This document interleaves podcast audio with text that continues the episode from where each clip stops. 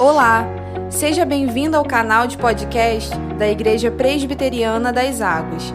As mensagens que você ouve aqui foram ministradas em nossos cultos por nossos pastores. Deus te abençoe poderosamente. Amém, graças a Deus. Você pode sentar. Momento da gente parar um pouquinho para conversar sobre a palavra. Texto dessa noite é Lucas 17.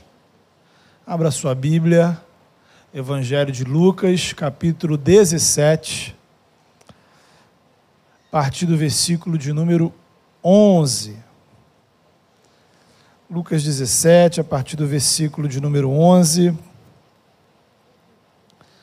Abra sua Bíblia, a gente vai projetar o texto aí, mas é Sempre importante que você acompanhe a leitura da palavra na sua Bíblia, tenha sua canetinha aí para fazer suas anotações. Vamos orar ao Senhor. Deus amado, em nome de Jesus, abrimos a tua palavra, Senhor, mas pedimos que o Senhor venha abrir os nossos corações. Deus, que o teu espírito possa trabalhar em nossas vidas de modo que a tua palavra, Senhor, venha encharcar o nosso coração, que a nossa alma e o nosso interior sejam encharcados pelo teu evangelho, Senhor. Que todas as partes do nosso ser sejam encharcados, ó Deus, pela tua presença. De modo, ó Pai, que tudo que em nós não é da tua vontade, possa, Senhor, ser tirado de nós. Que possamos ser lavados, ó Pai, pela tua graça no sangue de Jesus e que em nós, em nosso coração, venha florescer, ó Deus, sementes, ó Deus, da tua vontade, as sementes do teu reino, as sementes de uma obediência ao teu querer. Em nome do teu filho Jesus, conduz, ó Pai, esta ministração. Visita, Senhor, aqueles, ó Pai, que estavam em casa acompanhando. Visita os irmãos que estão aqui presencialmente. E que todos nós possamos ser impactados pela tua palavra e pela tua ação nessa noite. Em nome do teu filho Jesus. Amém. Amém. Lucas 17, a partir do versículo 11, diz assim: De caminho para Jerusalém, passava Jesus pelo meio de Samaria e da Galiléia. Ao entrar numa aldeia, saíram-lhe ao encontro dez leprosos, que ficaram de longe e lhe gritaram, dizendo: Jesus, mestre, compadece-te de nós. Ao vê-los, disse-lhe Jesus: Ide e mostrai-vos aos sacerdotes. Aconteceu que, indo eles, foram purificados.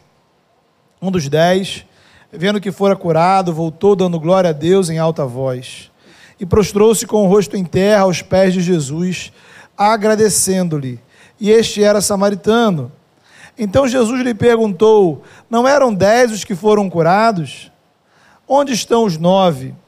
Não houve, porventura, quem voltasse para dar glória a Deus, senão este estrangeiro? E disse-lhe: Levanta-te e vai, a tua fé te salvou. Amém. Queridos, este domingo de gratidão, como é bom a gente ter a oportunidade de conversar sobre esse texto, porque é uma das passagens bíblicas que mais nos dá condições de refletir sobre o tema da gratidão. Temos aqui uma cena que remete inclusive ao texto que a gente ministrou pela manhã. Culto da manhã a gente pregou capítulo 18, a partir do versículo 31, onde Jesus estava indo para Jerusalém, e exatamente esse texto começa dizendo que, com a informação de que Jesus estava caminhando para Jerusalém. Seu destino destino de Jesus no plano de Deus era Jerusalém. Agora, aprendemos com Jesus que nenhum objetivo espiritual é justificativa para desprezarmos as pessoas em nosso caminho. Cada vez mais a nossa sociedade ela é influenciada pela lógica empresarial e corporativa. Tudo na vida virou negócio. Religião virou negócio. A nossa vida é um negócio. Como se cada um de nós fosse uma empresa. Temos metas e precisamos dar lucro. O desafio é mantermos o foco no negócio. Se não interessa ao negócio, não adianta perder tempo. Bem, nem tudo nessa reflexão é necessariamente ruim, podemos de fato extrair lições importantes do mundo corporativo, do mundo de negócio para a nossa vida. Eu procuro fazer isso. Porém, é importante que você entenda que o Evangelho ele faz algumas ressalvas nesse processo. Porque podemos estar tão focados em nosso objetivo que não damos atenção às pessoas que estão em nosso caminho. Queremos tanto chegar ao destino que ignoramos as pessoas que estão no percurso. Jesus agia de forma diferente. Veja que o foco de Jesus era chegar em Jerusalém. Ele tinha uma, é, uma meta, um alvo estabelecido por Deus, era onde Deus iria consumar a nossa salvação. Note, simplesmente o destino da humanidade estava em jogo.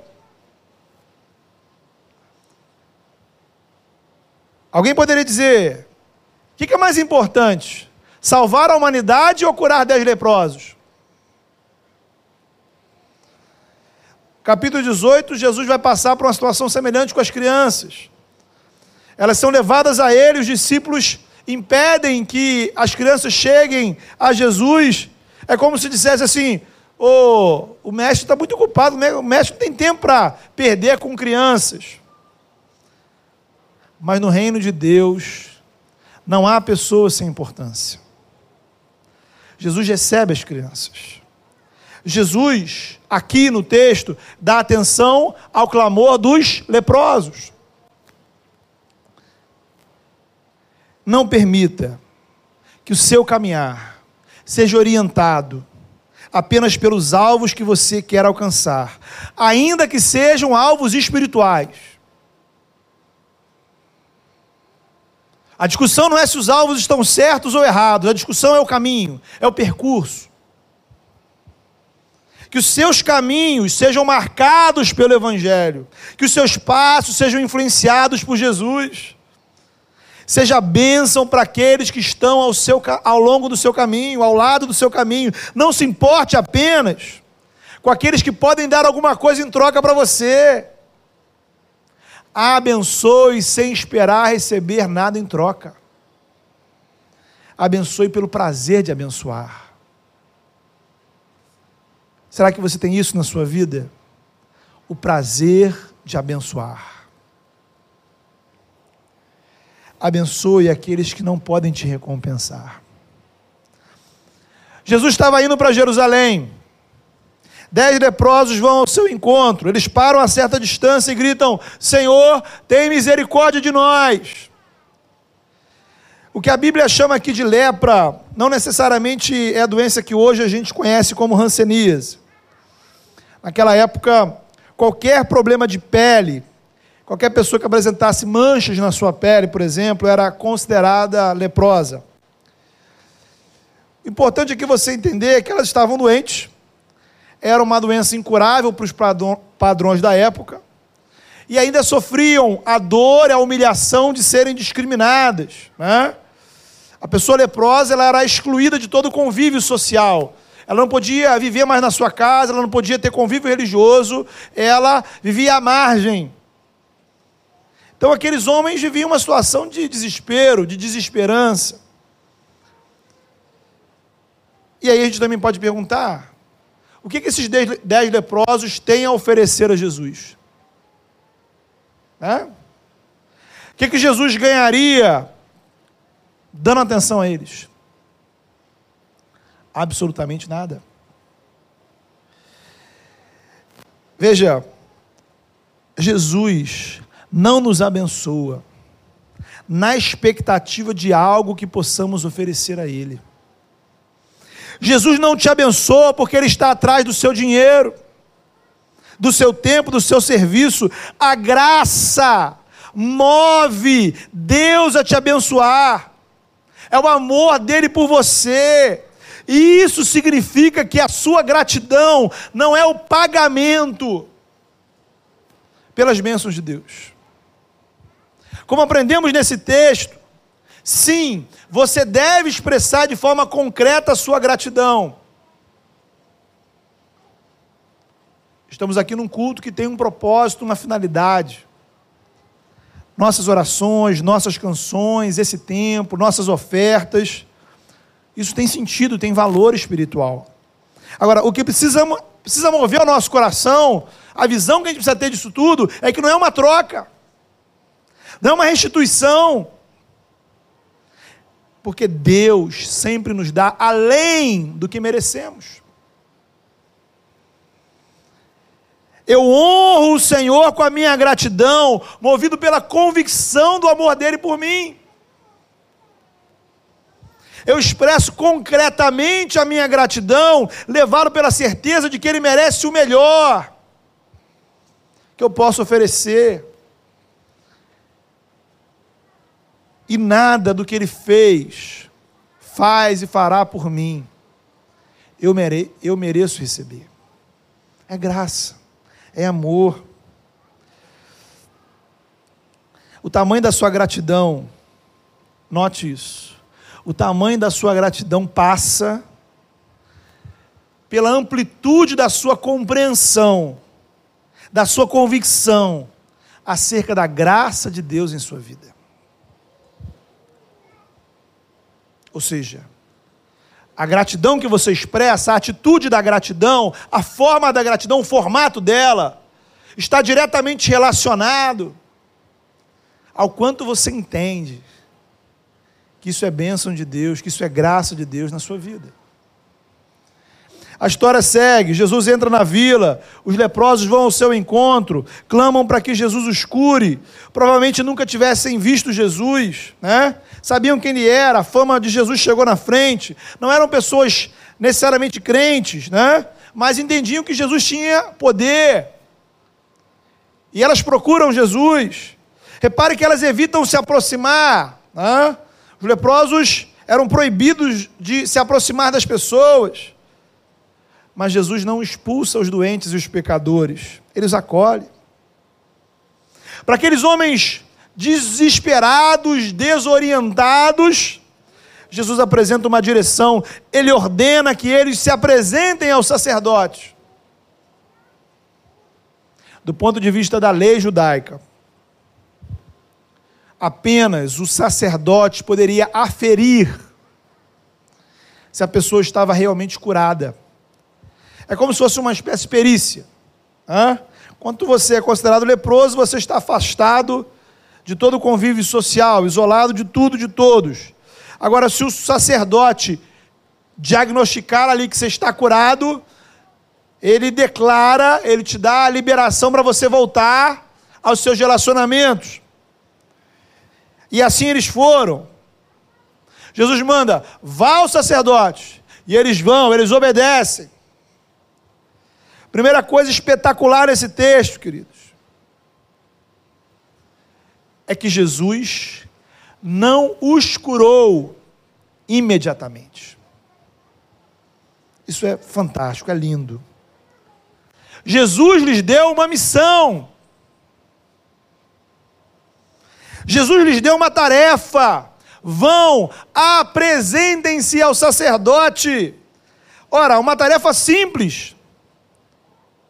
Tipo, poxa, a única coisa que você precisa fazer é ir ao sacerdote para ser curado. Hã? É só isso, pô, vou correndo. Agora, ontem. É curioso notar que às vezes Deus realiza coisas extraordinárias em nossas vidas por meio de formas tão simples. Talvez o que Deus está colocando para a sua vida, querido, é tão simples, tão elementar, que você está desprezando. Talvez o passo que Deus chama você a dar seja algo tão pequeno que você diz: ah, não, isso aqui não vale nada. O que, isso vai mudar na minha vida? Né? O que, que isso de fato vai dizer respeito ao meu problema? Esse problema enorme que eu trago no meu coração. Será que isso. A gente mede o poder de Deus pela nossa métrica Que diferença faz uma oração? Que diferença faz estar na igreja? Que diferença faz um batismo? Que diferença faz a fidelidade? Que diferença faz dizer não ao pecado? Ah!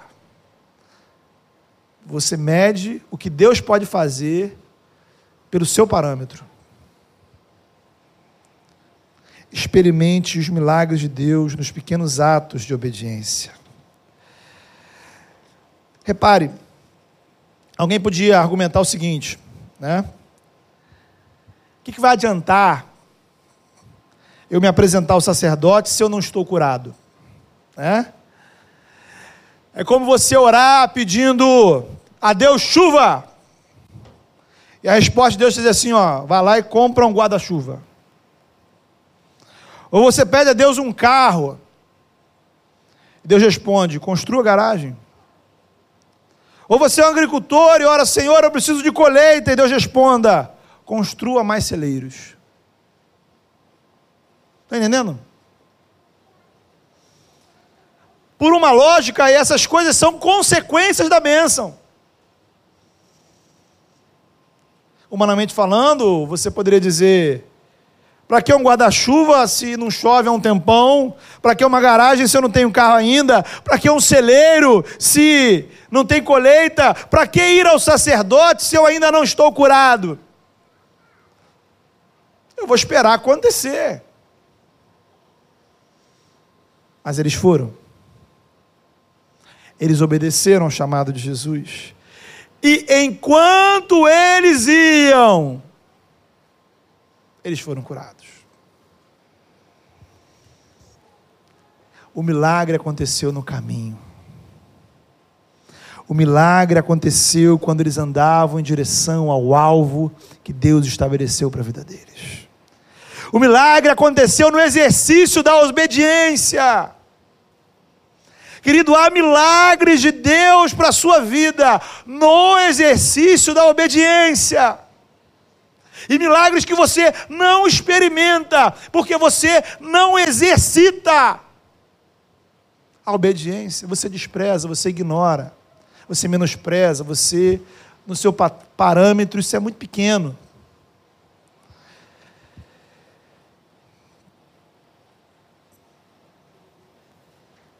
Você pode dizer, muitas vezes, a gente diz para o Senhor, né? Senhor, vamos fazer assim? Vamos combinar um negócio? Vamos fazer um acordo, né? Se o Senhor fizer o um milagre, eu obedeço. É um desejo óbvio, porque isso nos dá segurança, né? Então, Jesus, pô, o Senhor é Jesus, né? Então, vai que eu vou chegar lá no sacerdote lá, vou passar vergonha, vou bater na porta do sacerdote e não vou estar curado. Já sou leproso, vou andar, vou ser humilhado. Mas nem sempre Deus trabalha com a segurança que você deseja. É, vou compartilhar uma experiência que é uma experiência que envolve né, a nossa igreja, que foi quando a gente iniciou a Igreja das Águas. Né? Eu era pastor na igreja presbiteriana de Itaitindiba, uma igreja já estabelecida. Deus me chamou para ser pastor de uma igreja que ainda não existia. E pela ação do Senhor eu vim. E eu louvo a Deus pela obra do Senhor na minha vida, no percurso, no caminho, na caminhada Além de todos os milagres que eu vejo na vida de vários de cada um dos irmãos aqui toda semana, é o que o Senhor fez em mim, na minha história, na minha alma, na minha visão, na minha espiritualidade. Agora, nada disso existia oito anos atrás. Tudo isso eu só pude ver porque antes de ver eu vim. Então, queridos, há coisas que sonhamos há sete anos que hoje se tornam realidade. E há outros tantos sonhos que trazemos no coração que talvez, sei lá, ano que vem, daqui a 10 anos, não sei. O desafio é eu continuar seguindo a direção de Deus para a minha vida, o caminho. O caminho.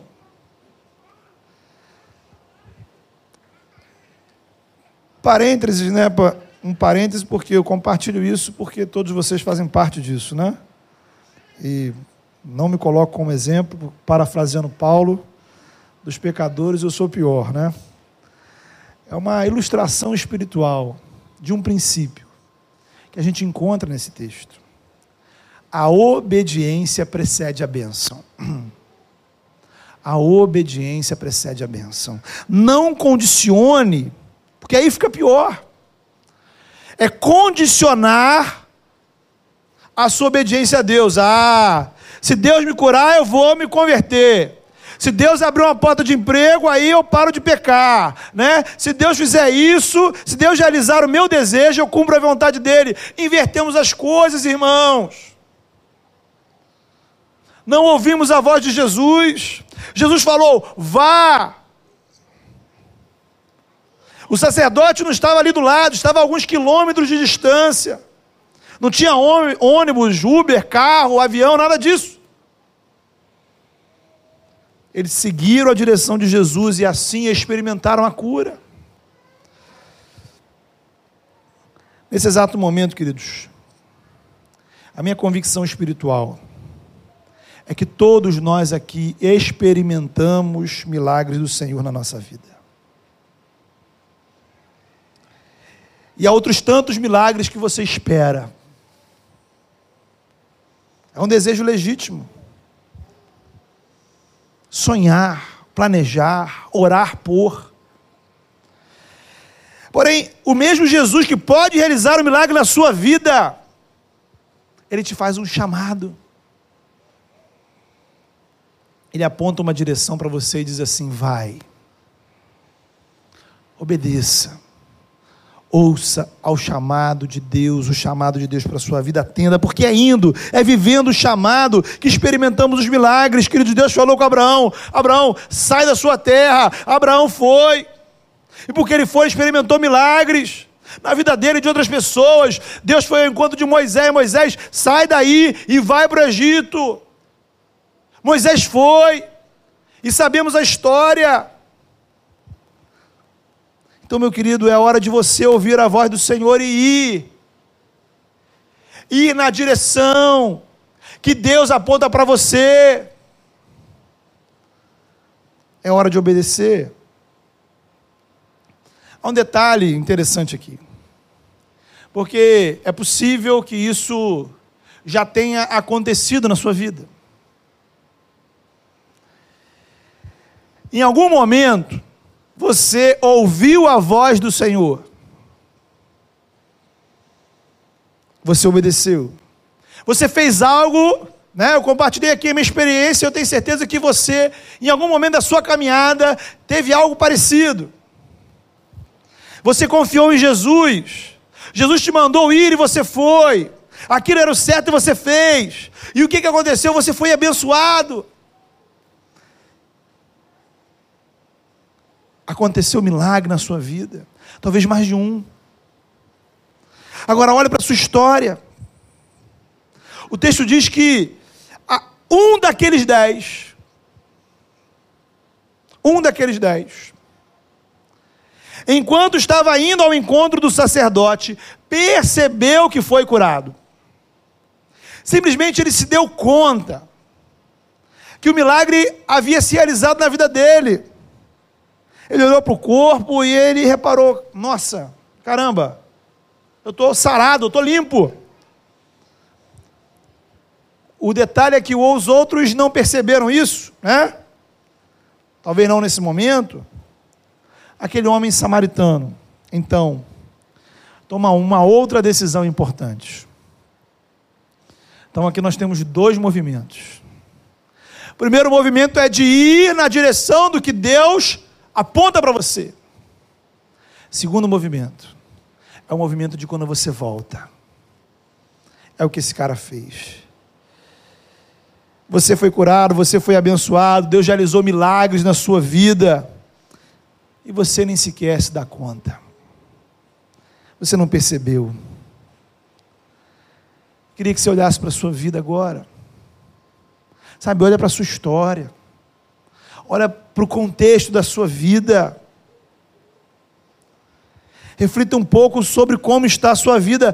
Quantas coisas estão presentes aí, que são respostas de oração.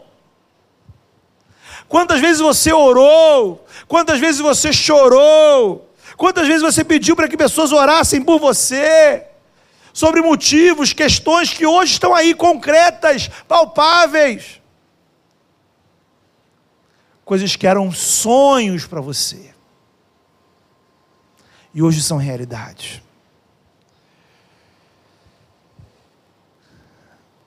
Lembre das suas antigas orações. Ah, esse é um exercício espiritual muito importante, irmãos. Lembre-se das suas antigas orações. Um dos nossos problemas espirituais é a nossa amnésia. Esquecemos, a gente não ora. E a gente depois esquece do que orou. Lembre-se das suas orações. Lembre das suas orações, talvez há um ano atrás, há anos atrás, há meses atrás. Quantos projetos Deus realizou na sua vida material, profissional, financeira, familiar, nos seus relacionamentos, na sua vida espiritual.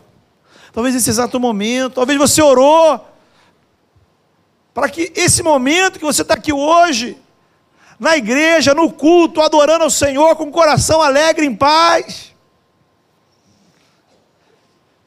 Quantas pessoas nessa caminhada oraram comigo e me pediram oração simplesmente por isso, pastor, eu preciso apenas de ter paz. Dormir em paz. E Deus realiza, Deus faz porque Ele é poderoso. Você está aí na igreja, você está servindo, você está cultuando, você está presencial, você está online.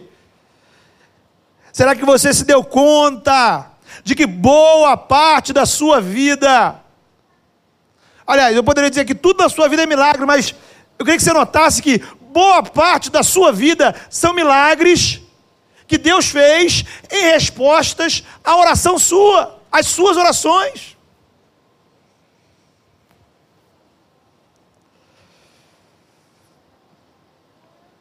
É assim que eu olho para a minha vida, irmãos. Não era para eu estar aqui, não era para eu ter a família que eu tenho, a igreja que eu tenho. Se dependesse de mim, isso aqui não existiria, nem eu seria pastor. É milagre. É a graça de Deus. Aquele homem percebeu isso quando ele foi encontrar o sacerdote.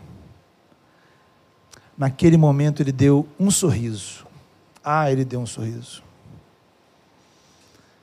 É o que eu espero que você faça nesse momento. Dá um sorriso aí, meu irmão. Você que está assistindo em casa, dá um sorriso. Aproveita tira uma foto sorrindo, né? Fica bacana. Você já riu sozinho? Pensando nas bênçãos de Deus?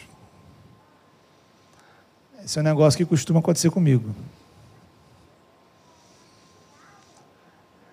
Você ter tão, isso é tão incrível na minha vida que quando eu pensei em falar isso, eu sorri.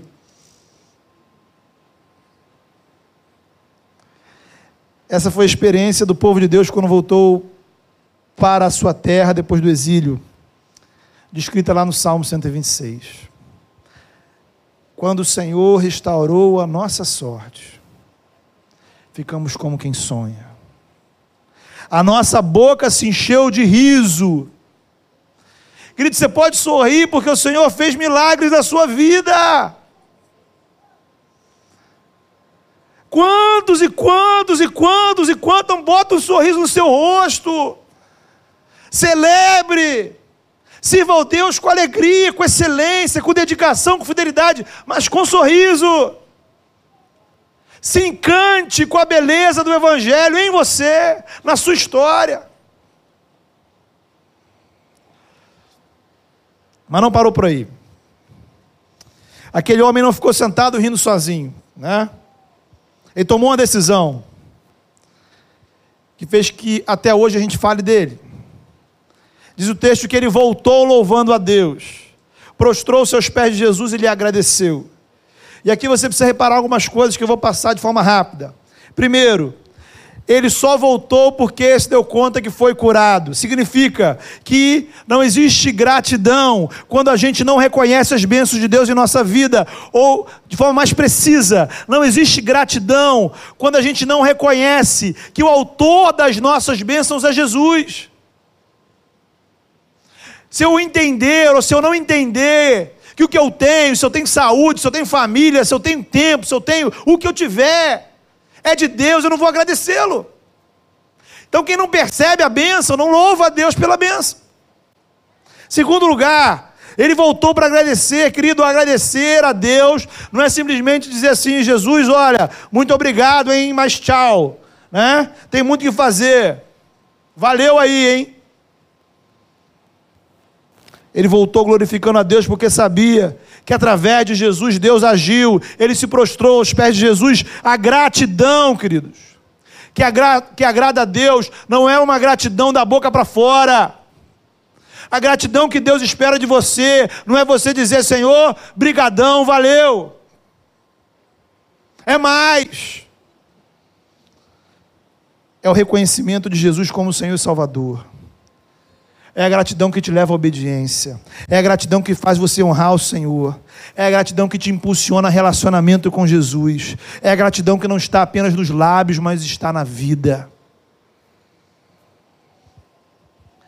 E aí eu queria que você refletisse qual é a atitude concreta, concreta, real, palpável, na sua vida, pela qual você agradece a Deus. Assim, não, eu faço isso intencionalmente para agradecer a Deus. Tem alguma coisa aí? O que, é que na sua vida, na sua rotina, na sua regularidade que você faz para expressar concretamente a gratidão? Perceba uma coisa, querido. O samaritano entendeu que foi curado, ele voltou para encontrar Jesus ele deixou para trás três coisas. Três coisas esse homem deixou para trás depois que foi curado. Primeira, ele deixou para trás os seus novos, os seus outros, os seus nove amigos. Ninguém sabe o que aconteceu com aqueles outros. Mas o ponto é, o samaritano não dependeu deles para fazer o certo.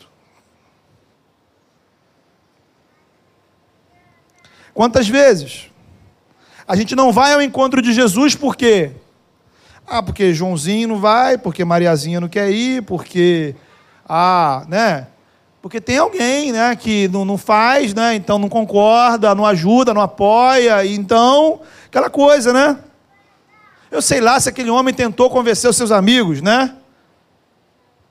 Seja como for, ele não ficou intimidado. Eu não posso adiar o certo, porque eu não tenho apoio. Eu tenho o que fazer, eu tenho que fazer, eu tenho de estar onde o Senhor quer que eu esteja, e esse lugar é aos pés de Jesus. Se os outros vão vir ou não, aí, em homenagem a você, Laura, eles que lutem, o meu lugar é na presença do Senhor. Então, em primeiro lugar, ele reconheceu que o Senhor era autor das suas bênçãos. Em segundo lugar, ele expressou de forma concreta. E aí a gente está vendo aí as coisas que ele deixou para trás. Deixou para trás os seus amigos. Em segundo lugar, ele deixou para trás o sacerdote. Lembra? Somente o sacerdote poderia declarar que o homem estava curado. Enquanto o sacerdote não fizesse isso, ele não experimentaria os privilégios sociais da cura. Mas, a despeito dos benefícios que ele poderia ter, ele voltou para agradecer a Jesus, querido. Gratidão envolve sacrifício.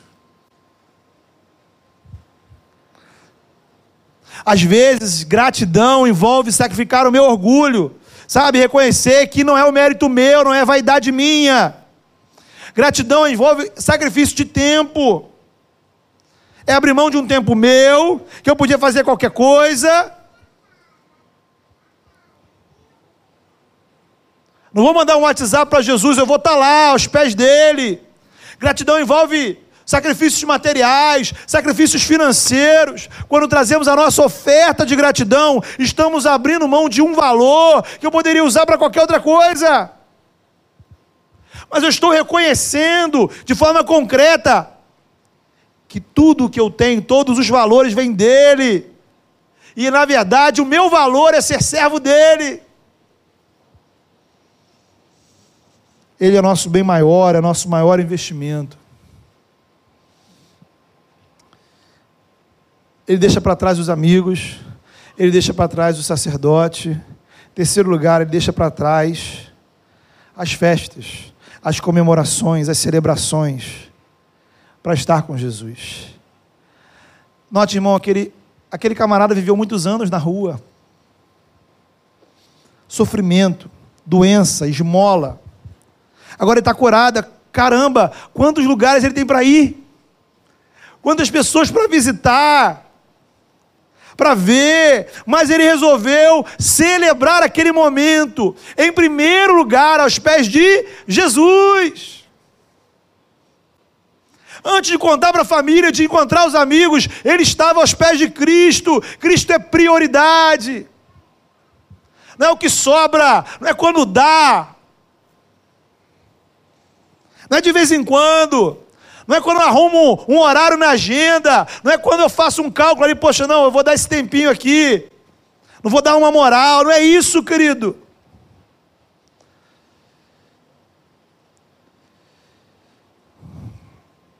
Eu tenho convicção de que entre essas muitas bênçãos que o Senhor já te deu, você já, já alegrou seu coração. Talvez você já reconhece, poxa, eu sei que Poxa, obrigado, Deus, porque o Senhor me abençoou. A questão é: você já celebrou a sua bênção com o autor das bênçãos? Você, aos pés do Senhor, orando, uma oração intencional e sincera, disse: Senhor, muito obrigado, porque eu reconheço que isso, isso que eu tenho aqui, veio do Senhor, e eu quero honrar o Senhor com isso.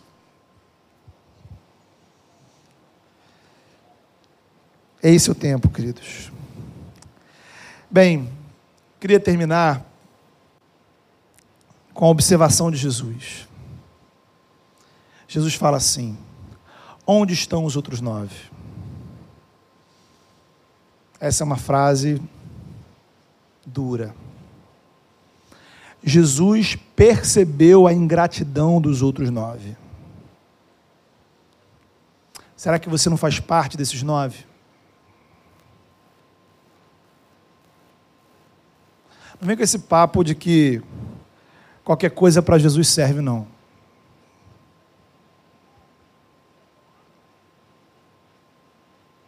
Sinceramente, você faz parte dos nove. Porque afinal de contas, né? Depois das bênçãos, a gente fica ocupado demais. Pô, agora você está você tá curado, né? Você tem que estudar, você tem que trabalhar, você tem os amigos, tem negócios, tem família. Vou aproveitar minha bênção. Eu não tenho aquele tempo para estar aos pés de Jesus. Será que não é essa a sua situação? Jesus percebeu a ingratidão daqueles nove a ingratidão não passa despercebida aos olhos do Senhor. Mas também ele notou, percebeu e reconheceu a gratidão daquele leproso.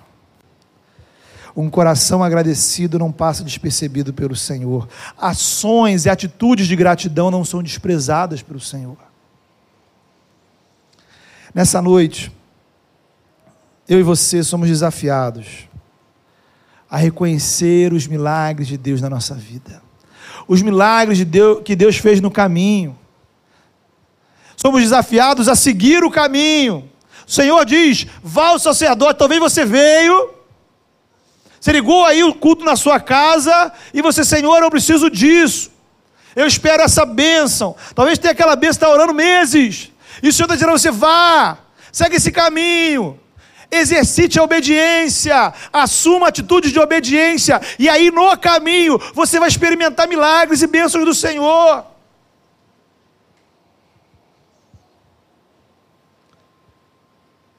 Mas volte. Volte para concretamente agradecer a Deus. Volte concretamente para dizer, com um sorriso nos lábios, com o coração agradecido e emocionado: Senhor, eu sei que foi o Senhor que me abençoou. Vamos orar. Coloque a sua vida diante do Senhor.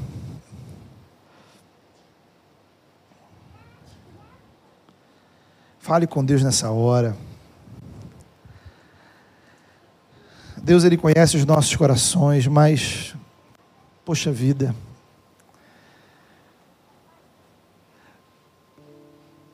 quanto tempo a gente não sorri pelos milagres do Senhor na nossa vida?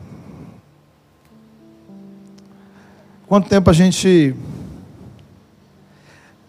está condicionando a nossa obediência? Ah, se acontecer isso, acontecer aquilo.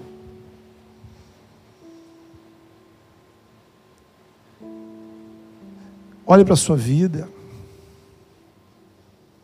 Olhe para o seu corpo, para tudo que você tem, para a sua história.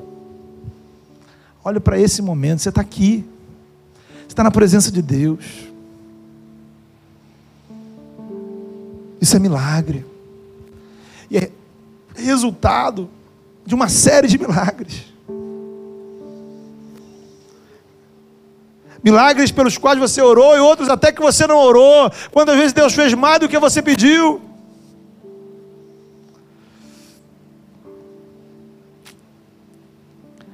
Gratidão envolve deixar coisas para trás. Estar aos pés de Jesus significa abrir mão de algumas coisas. Para exercitarmos a obediência mas trazermos o sorriso nos lábios. Porque o Senhor nos abençoou de tal forma que ficamos como quem sonha, e a nossa boca se encheu de riso, e a nossa língua de júbilo. E entre as nações se dizia: grandes coisas o Senhor tem feito por eles. De fato, grandes coisas o Senhor tem feito por nós. Por isso estamos alegres a Deus a nossa palavra de gratidão, Senhor. Senhor, Senhor, eu me coloco diante do Senhor, ó oh Deus. E apresento ao Senhor, ó Pai, a minha vida. O melhor que eu tenho e o melhor que eu posso oferecer. Te agradecendo, ó Pai, pela tua graça na minha vida, Senhor o melhor que eu posso te dar, Senhor. Nunca vai compensar, nunca vai pagar, Senhor. Esse amor grandioso do Senhor pela minha vida. Mas sinceramente, ó Deus, com o coração emocionado, com um sorriso nos lábios, nós louvamos o Senhor pela tua graça. A Deus, em nome de Jesus, ó Pai, que nessa noite o Senhor nos dê clareza, Senhor, dos caminhos que devemos seguir. Ainda que a gente não veja o milagre, mas que a gente siga o teu caminho, Senhor. Pai, leva-nos, ó Pai, ao exercício da obediência, Senhor. Leva-nos, ó Pai, ao exercício da obediência e que enquanto a gente caminhe, Senhor, a gente louve o Senhor pelas maravilhas do Senhor em nossa vida. Mas que a gente não esqueça de voltar, Senhor. Ah, Deus amado, em nome de Jesus, perdoa a nossa ingratidão. Perdoa, Senhor, a nossa mesquinhez. Perdoa, Senhor, nosso egoísmo. Perdoa, Senhor, porque a gente tem tanto que o Senhor nos dá, mas muitas vezes a gente não consegue voltar. Andamos atarefados demais, ocupados demais. Pai, nos ensina a renunciar aquilo que precisa ser renunciado, para que possamos estar aos teus pés, te louvando, te adorando. Que a gente não despreze ninguém no caminho, mas que nada nem ninguém seja mais importante do que estar na tua presença. E que assim, Senhor, na tua presença, a plenitude da alegria complete o nosso coração. Obrigado, Senhor.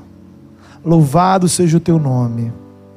Dá-nos um coração de gratidão que nessa noite a gente de fato exercite gratidão e o Senhor receba nos céus esse culto como gratidão por tudo que o Senhor já fez e tem feito em nossas vidas. Em nome do teu filho Jesus, o nosso Salvador, nós oramos. Amém.